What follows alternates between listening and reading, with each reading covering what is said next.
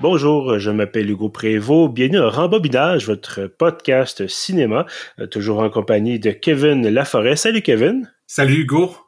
Alors j'espère que tu vas bien. Euh, qui dit octobre, aujourd'hui on est le 14 octobre, qui dit octobre dit évidemment Halloween. Et donc, euh, cette année, euh, bon, pour les habitudes du podcast, on avait fait, quand c'était Jean-Simon Fabien là, qui était qui était là, on avait fait un petit peu une blague, on a fait un spécial Halloween, puis on avait parlé de, de, de Die Hard, parce que qui est un excellent film de Noël d'ailleurs.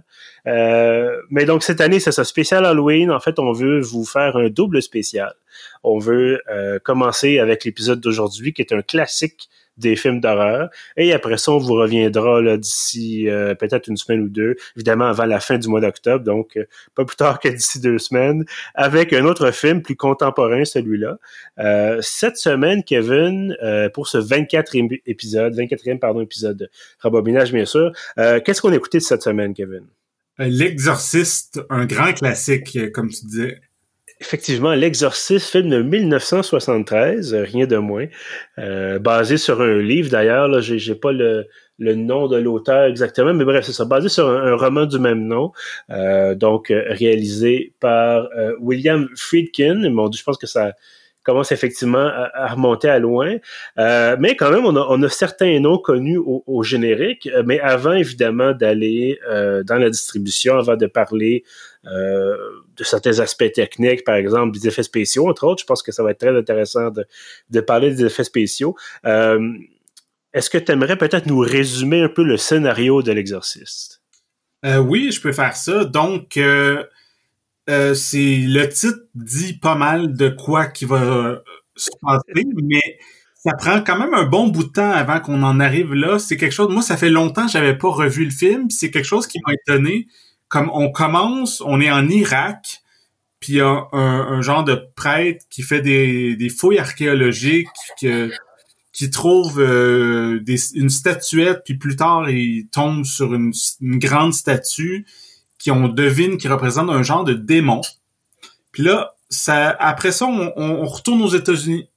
Et là, on suit euh, une mère qui élève euh, sa fille seule, ou du moins, on, on, apprend plus tard que le père, il est en Europe, il est comme pas présent dans le film.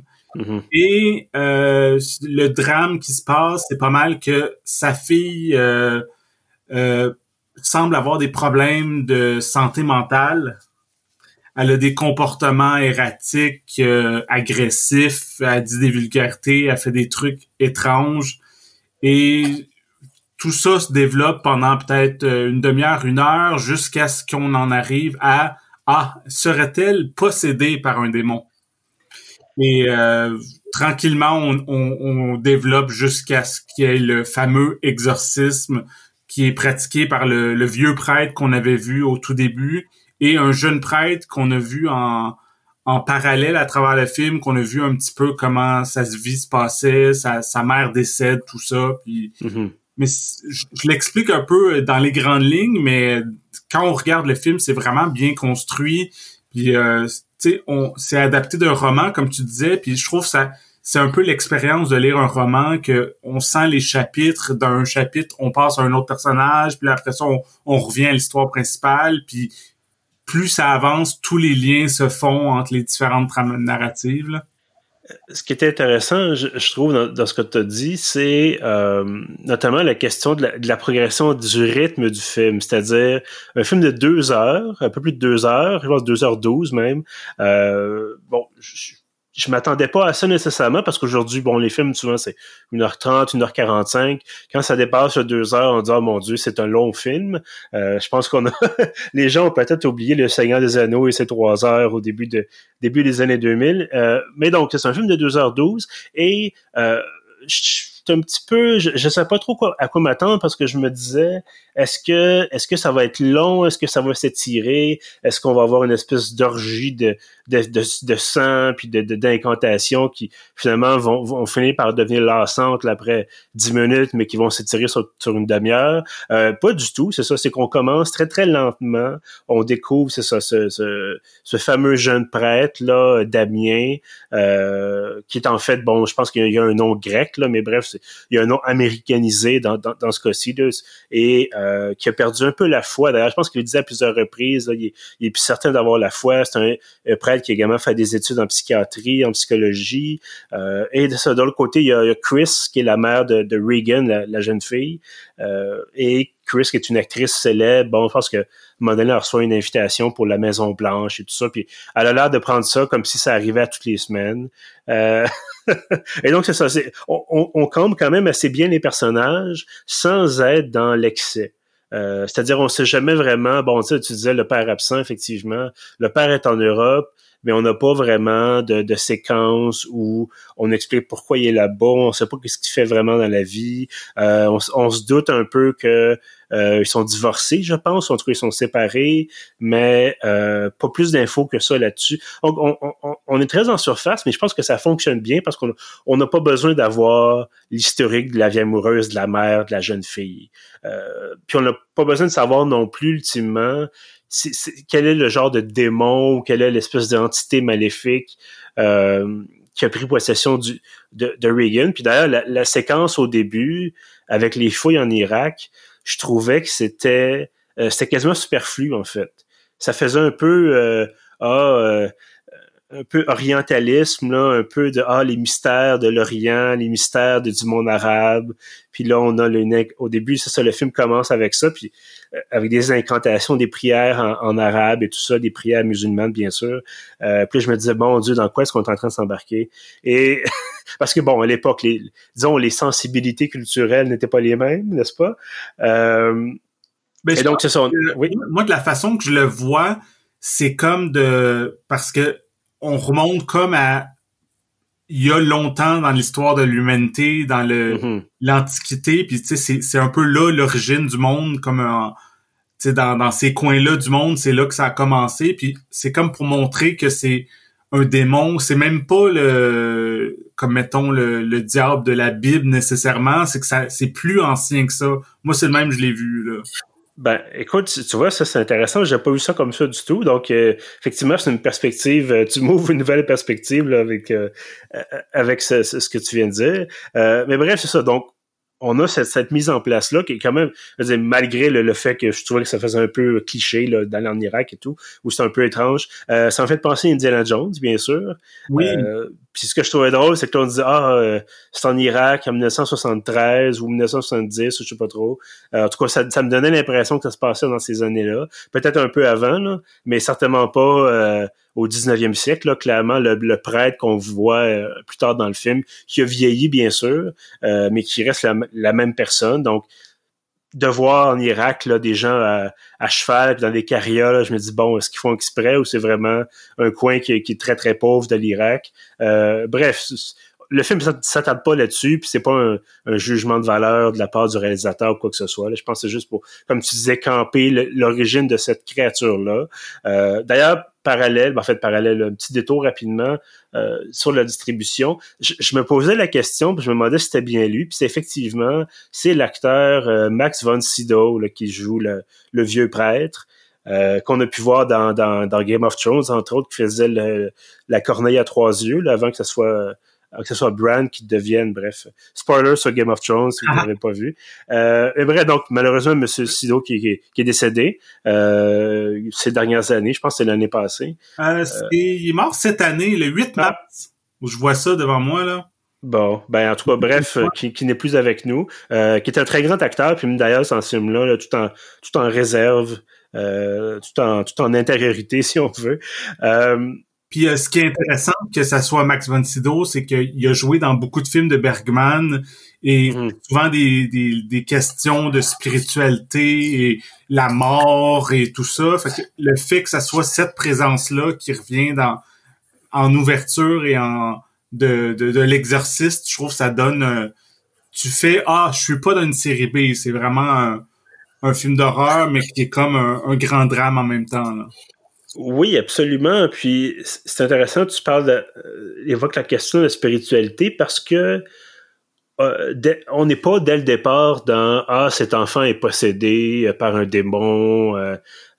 puis après ça, comme je disais, tomber dans l'exagération, l'abus, les effets spéciaux, tout ça. Non, non, c'est vraiment bon ben Regan va pas très bien. Est-ce que est-ce qu'il y a des comportements qui ont changé récemment? On va voir un psychologue. Après ça, c'est à l'hôpital, des psychiatres. Puis plus ça va, évidemment, plus on, on constate qu'elle que, est possédée. À un moment donné, je pense que la fameuse, une des fameuses scènes où sa tête se retourne complètement euh, sur son axe, là, euh, quelque chose qui, tue, qui serait impossible chez un être humain sans, sans le tuer, bien entendu. Euh, puis bon, elle se met à, justement à parler en latin et tout ça. Puis bon, rendu là, c'est assez clair que euh, est possédée par une créature maléfique.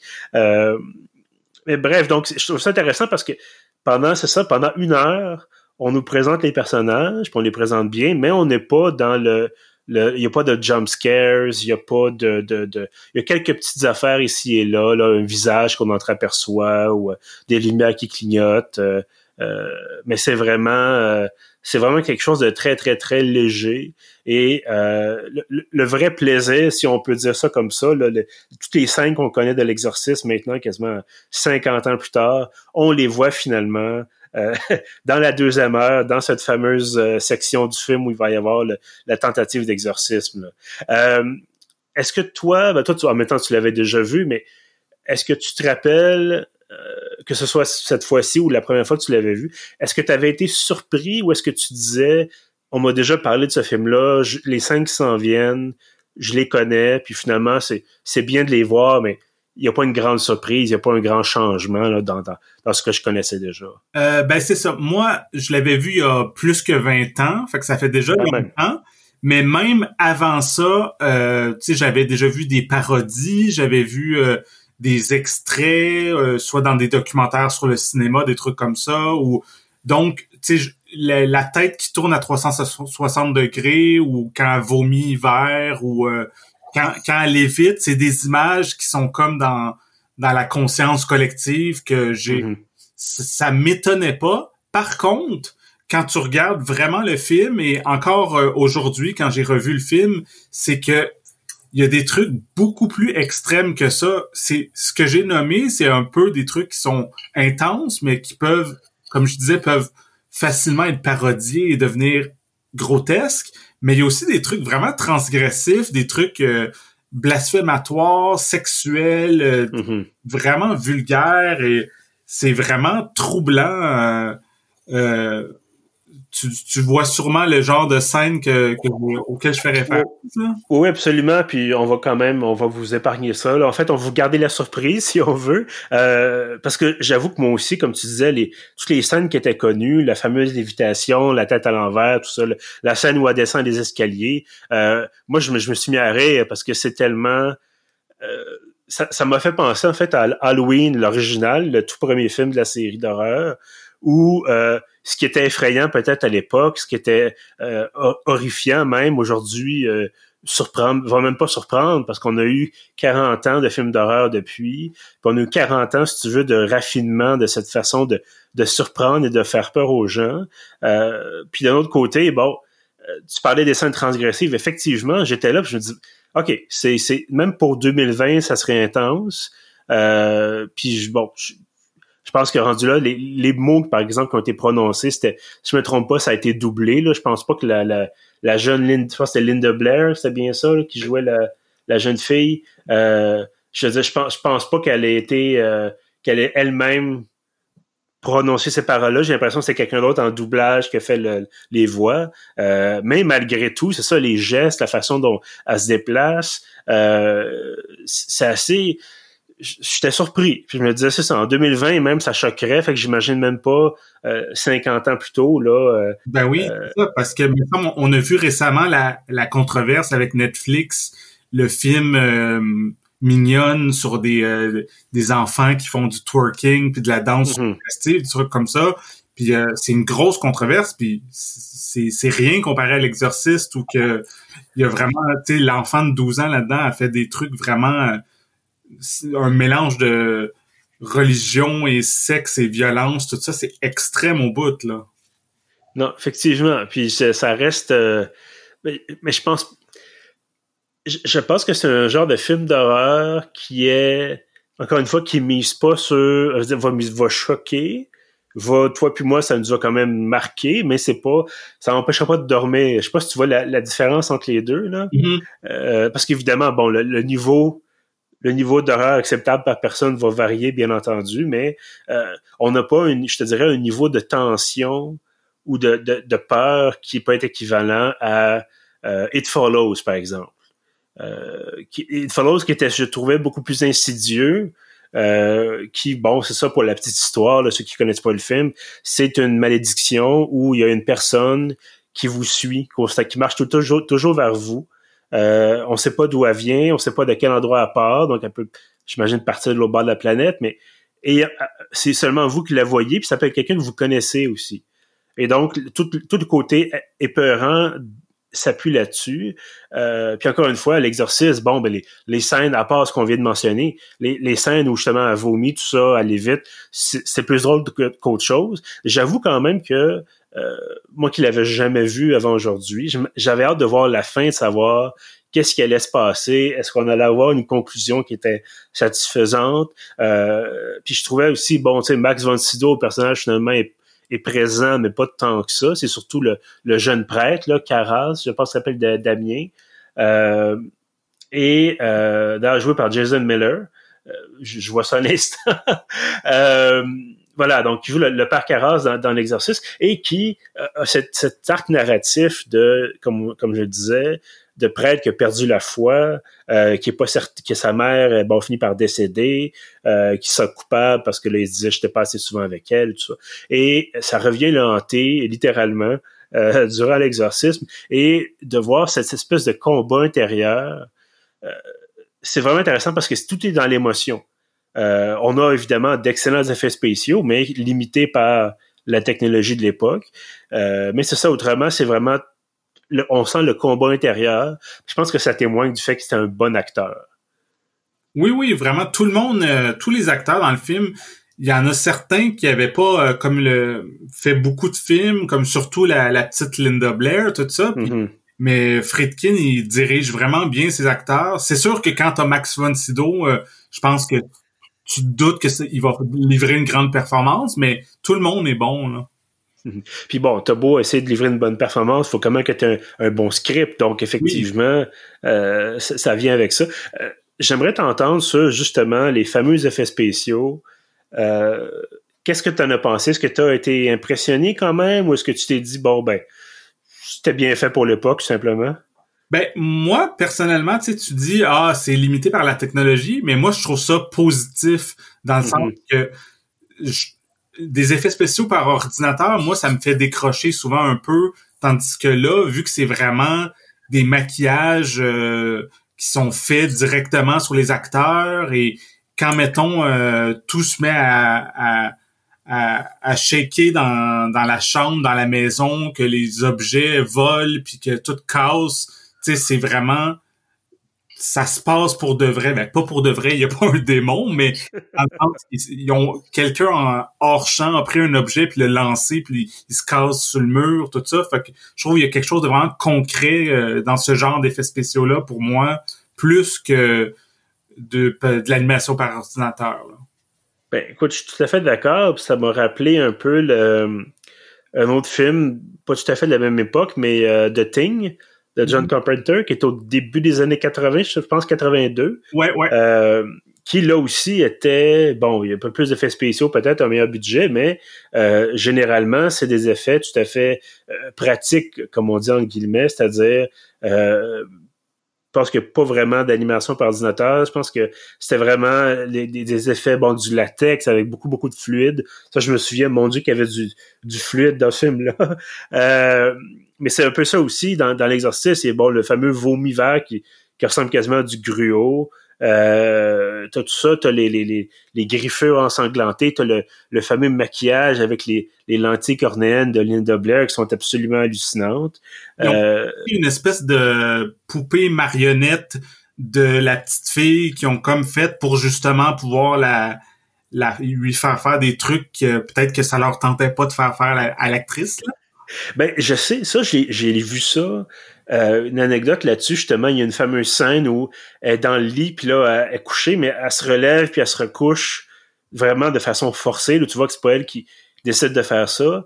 Et j'avais lu que c'était réellement l'actrice. Ah ouais. Et en dessous du lit, il y avait quelqu'un, euh, je sais pas si c'était, je pense pas réalisateur, mais quelqu'un de l'équipe qui avait un bâton qui était accroché à un harnais. Je pense que c'était un harnais qui est accroché à l'actrice. Et lui, il donnait des coups comme ça pour la, la faire bouger. Puis j'avais lu justement que ce, ce tournage-là l'a vraiment marqué euh, qu'elle avait trouvé ça difficile, en tout cas peut-être même traumatisant. J'ai, pas, lu énormément là-dessus, mais euh, effectivement, euh, que ça n'avait pas été de tout repos là, pour elle.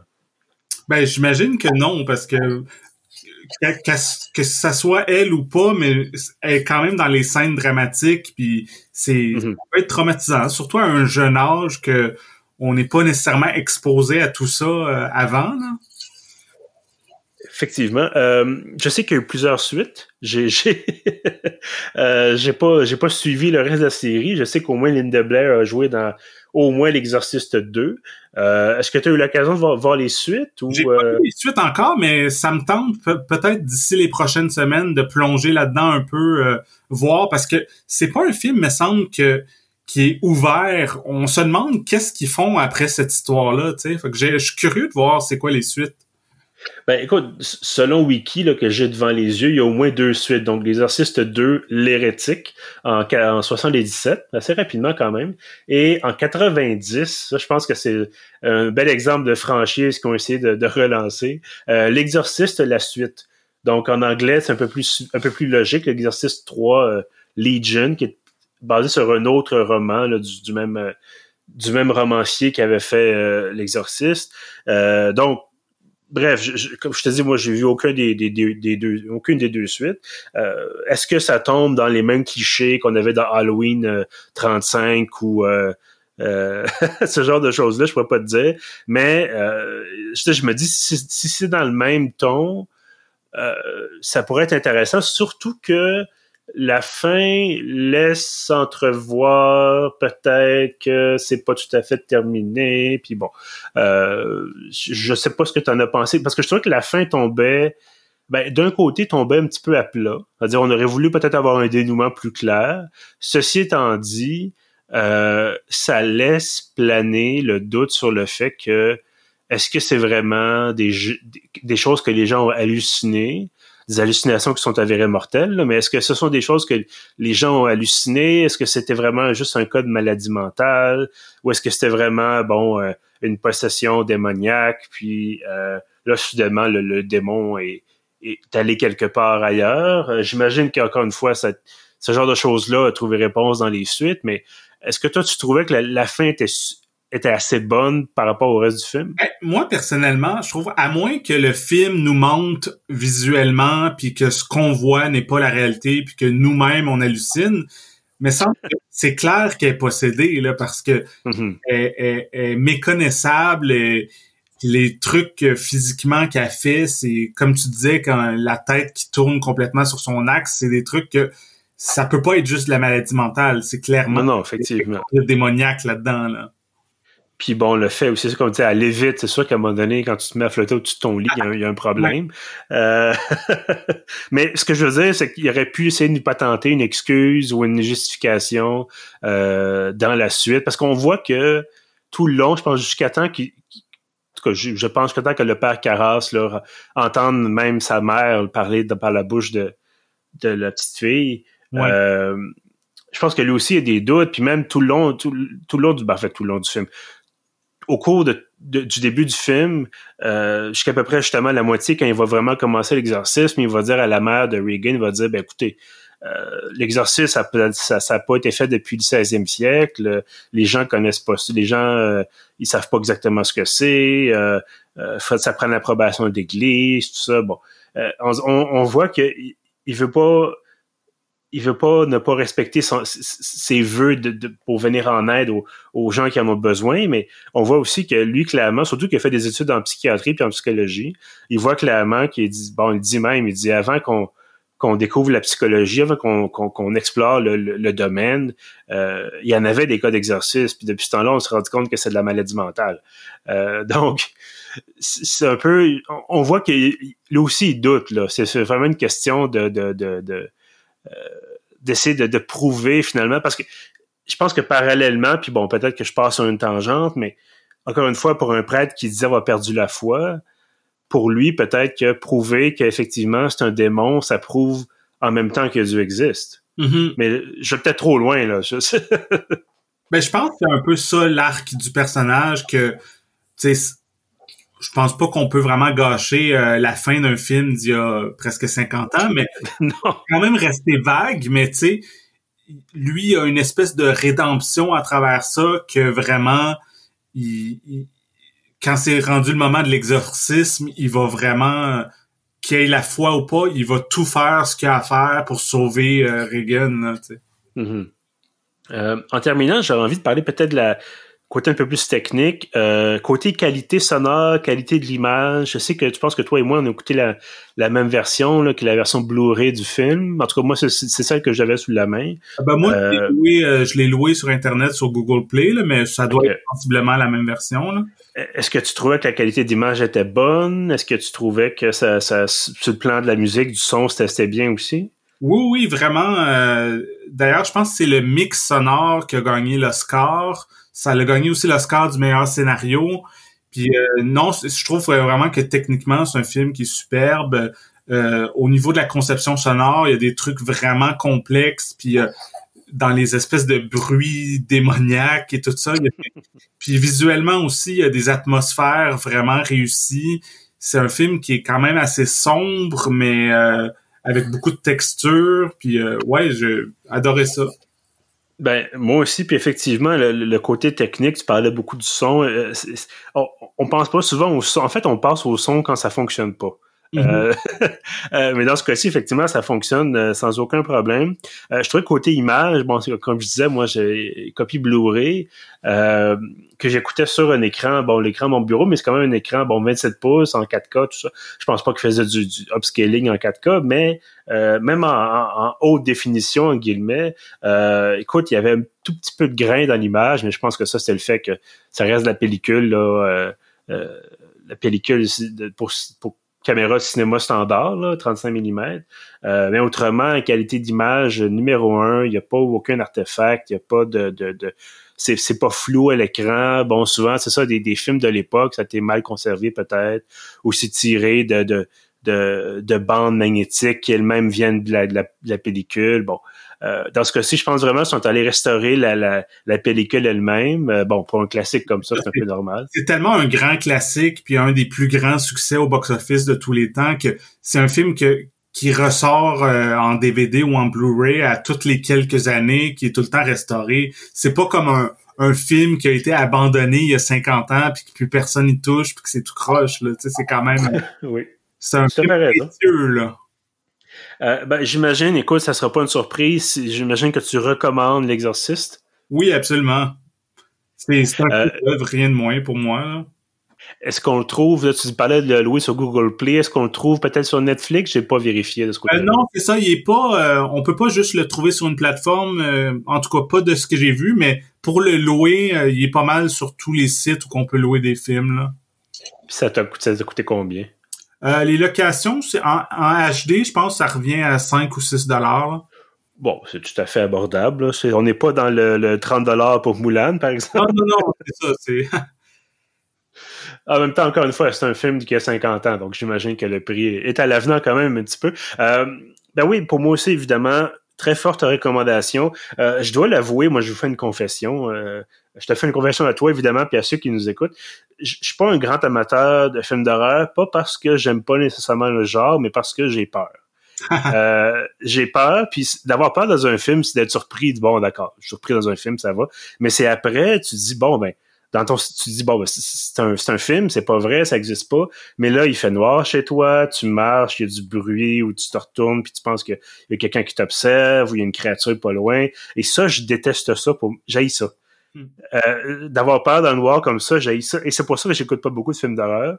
Euh, et c'est pour ça que des films comme justement It Follows m'ont empêché de dormir pendant plusieurs jours. Ben, je finissais par m'endormir, mais euh, disons que c'était- très, très difficile de m'endormir parce que justement, je, je- me mettais à imaginer des choses un peu. Tu sais, quand tu te, t'es à moitié réveillé, puis là, tu, penses qu'il y a peut-être une silhouette au coin de la porte, là, puis finalement, c'est une porte-manteau, c'est le, le, le, le, bord de la commode ou quelque chose. Ouais. Euh, bref, donc, si vous, avez, vous êtes comme moi, euh, vous avez peur dans les, dans les films de peur, euh, c'est pas quelque chose qui va vous empêcher de dormir en même temps. Je l'ai écouté tantôt, peut-être que cette nuit, ça va être horrible, mais ça me surprendrait. C'est pas un film, comme je disais, qui est une très lourde de tension. Euh, surtout encore une fois qui euh, a été parodié, qui a été copié, qui a été bon euh, porté au nu là, à des dizaines ou des centaines de reprises depuis un demi-siècle.